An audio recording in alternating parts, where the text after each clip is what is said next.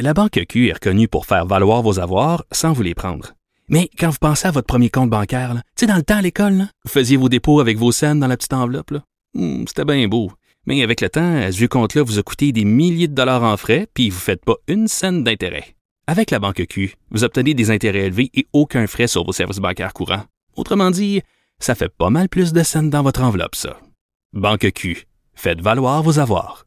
Visitez banqueq.ca pour en savoir plus. Martineau et l'actualité, c'est comme le yin et le yang. Impossible de les dissocier. De 10 à 11. Politiquement incorrect. Alors, tout le lundi, nous parlons avec Jérôme Blanchet-Gravel, essayiste intellectuel qui est avec nous. Salut, Jérôme. Salut, Richard, ça va? Très bien. Tantôt, on parlait avec Léla euh, Lesbeth, là, justement, d'un parti islamiste qui pourrait être fondé, pourrait se présenter avec des députés euh, en Ontario. Ça, c'est grâce, ça, c'est grâce à nos chartes des droits. À un moment donné, les chartes, là, c'était censé nous protéger, mais on dirait que ça nous emprisonne, ça nous menotte, ces maudites chartes-là. Oui, c'est le grand paradoxe. Hein. C'est toujours euh, des, des, des, gens qui vont utiliser les droits individuels, hein, les droits individuels qui sont euh, évidemment euh, sacrés au Canada, avec la Charte de 82, le multiculturalisme qui est dans la Constitution canadienne. Hein, c'est quand même quelque chose de, de problématique. Là.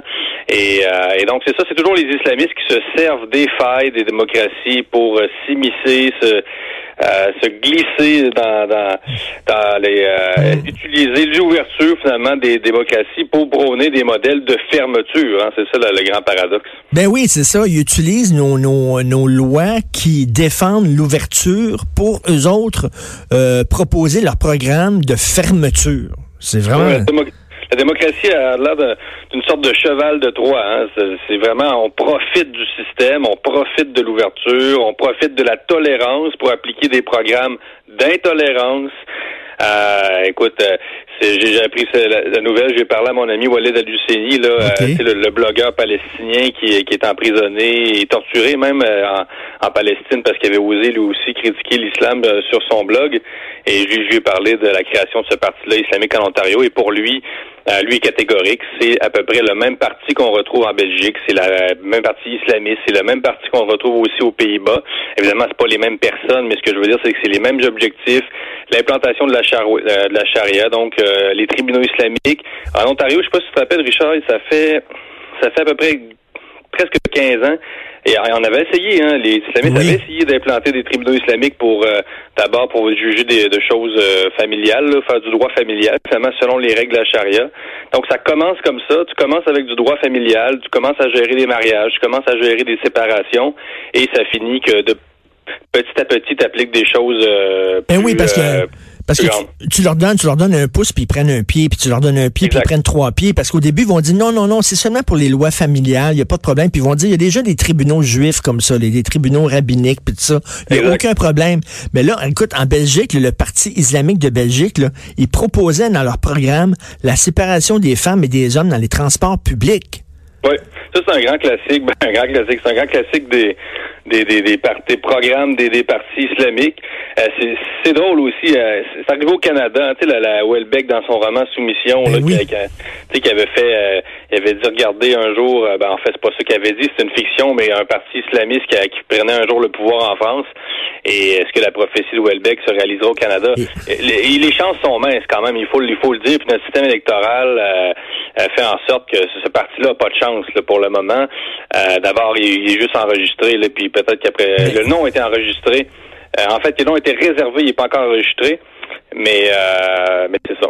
Ben écoute, euh, dans ceux qui n'ont pas lu Soumission, vous devez lire Soumission de Welbeck parce qu'à un moment donné, ce qu'il raconte, c'est de la c'est de la politique fiction, mais c'est probable. C'est-à-dire l'extrême droite est en train de monter, de monter en Europe. c'est comme un parti là, qui, qui, qui, qui, est en croissance. Et là, la gauche s'allie avec un parti islamiste pour barrer le chemin à l'extrême droite. Et finalement, ça, ça fait qu'un parti islamiste prend le pouvoir en France. Mais c'est tu quoi? J'ai très hâte de voir comment la gauche réagirait si effectivement il y avait un parti islamiste en Ontario et si, mettons, là, euh, le parti islamiste connaissait un certain succès, on fait du si, là, de la politique fiction, mais mettons, là, euh, je pense que la gauche préférerait avoir un parti islamiste au pouvoir en Ontario qu'un parti conservateur, par exemple. Je crois, moi, ça m'étonnerait pas, moi. Ben, en fait, c'est possible. Écoute, on est rendu là. Euh, c'est le règne du politiquement correct et tout qui, qui favorise euh, ce genre de réaction. Là, j'ose croire quand même, Richard, je vais donner la chance aux coureurs.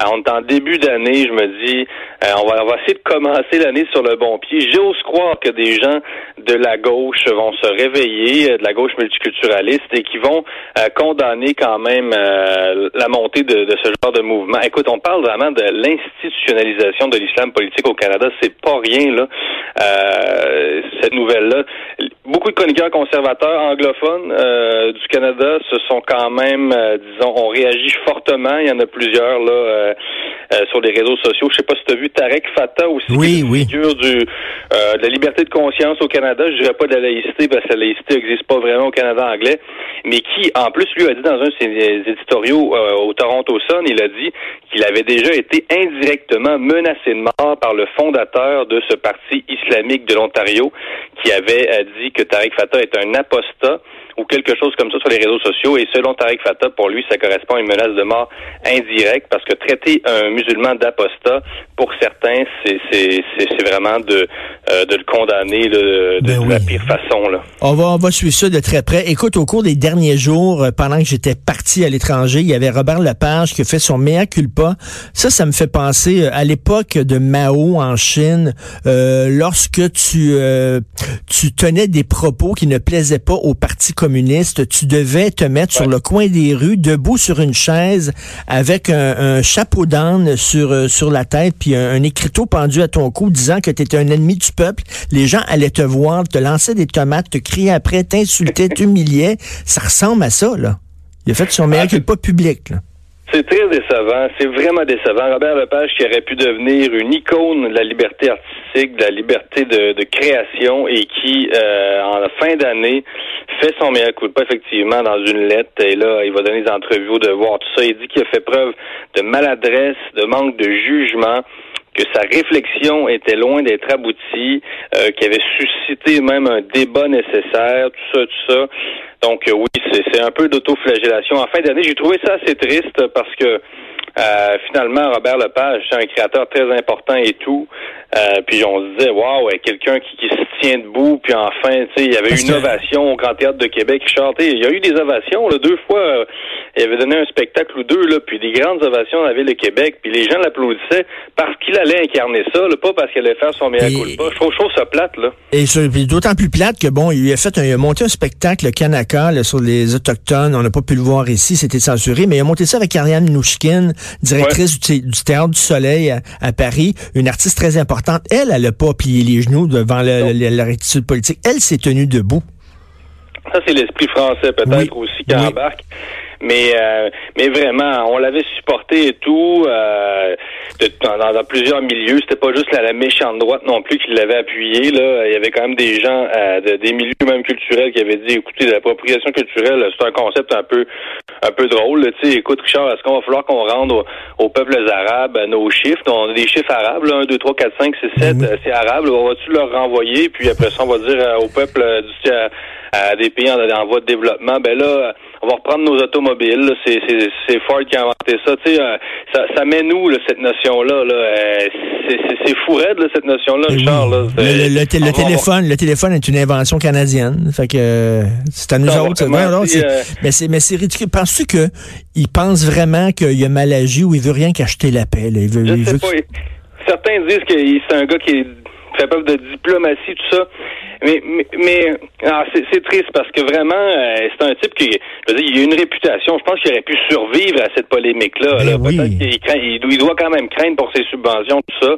On s'en cache pas. Des subventions fédérales. Le gouvernement de Trudeau, on sait que c'est pas un gouvernement là, euh, euh, c'est un gouvernement qui, qui doit trouver ça correct, l'appropriation culturelle. Enfin, enfin, ce concept-là. Ben, écoute, c'est que tu sais, tu regardes le Conseil des arts, tu regardes Téléfilm Canada, tu regardes la SODET, tu regardes l'ONF, ils sont en train, eux autres aussi, de, d'intégrer dans leur programme euh, des, la, rectitude politique. Fait que lui, il est pas fou. Il regarde ça. Il dit, regarde, si je veux avoir de l'argent de ces, ces organismes-là, il faut que je montre que je suis un bon gars. Mais quand même, il faut dire les choses. Quand Robert Lepage dit qu'il qu'il y a eu un dialogue avec ces personnes-là. Moi, j'y crois pas du tout. Euh, ces gens-là sont plutôt une sorte de, terroristes intellectuels, c'est-à-dire qu'ils ne négocient pas, on ne négocie pas avec ce genre de personnes-là qui, euh, qui finalement euh, ne feront aucune concession. C'est pas vrai que ces gens-là vont faire des concessions. Ils avaient même pas vu le spectacle ou à peu près, puis ils étaient déjà devant le théâtre du Nouveau Monde à condamner ben la tenue du, du show. Non, non, non, on ne négocie pas avec ce genre de personnes-là. Si tu commences ça, euh, ben, comme tu disais tantôt, euh, avec les islamistes, euh, je ne veux pas les comparer à eux, mais tu leur donnes un pouce puis ils prennent un pied, là, c'est évident. Donc, je pense pas que ce soit une bonne méthode. Et la liberté, ça se négocie pas. On ne négocie pas la liberté artistique, là. Écoute, c'est vraiment, c'est très décevant de sa part, d'autant plus que non seulement il fait son meilleur cul de pas, mais il attaque les gens qui l'ont défendu. En disant, vous me défendez pour de mauvaises raisons. C'est ça, moi, ça me jetait à terre, ça. Ah oui, puis il parle aussi là, de euh, de, l'extrême droite qui aurait menacé là, les, les, les, gens avec qui a négocié le collectif euh, le collectif euh, Slave Résistance. Et là, il est dans sa lettre que j'ai relue tout à l'heure, là, qui il parle des afro-descendants, tout ça. Puis il, dit, il a vraiment intégré un peu la vulgate là, politiquement correcte. C'est dommage parce que, comme je le, je le répète, c'est un type qui aurait pu survivre à cette polémique-là. Surtout, c'est un type qui aurait pu devenir une icône de la liberté artistique. C'est pas ben rien, mais qui préfère protéger ses acquis. Mais quand même, dès le départ, c'était paradoxal de, voir un gars comme euh, un type comme euh, Robert Lepage être accusé euh, presque de racisme parce que il n'a jamais appartenu à la droite, il n'a jamais appartenu à, je veux dire, à un quelconque mouvement politique un peu, je veux dire, un peu de même pas de centre. Donc, il y avait quelque chose dès le départ de très paradoxal. Et finalement, je pense qu'il sent le besoin de, se racheter. C'est très dommage. Je trouve ça triste. Ben c'est une infinie tristesse. Écoute, Jérôme, tu voulais aussi faire tes prédictions pour l'année, mais on va faire ça la semaine prochaine. On va être le 14 janvier. On ne sera pas trop avancé dans, le mois de janvier. On t'écoutera euh, tes prédictions pour l'année 2019. Merci beaucoup, Jérôme. Excellent. Salut, bonne année. Salut. Bonne année, Jérôme Blanchet-Gravel. Euh, on s'en va à la pause. Vous écoutez Politiquement Incorrect.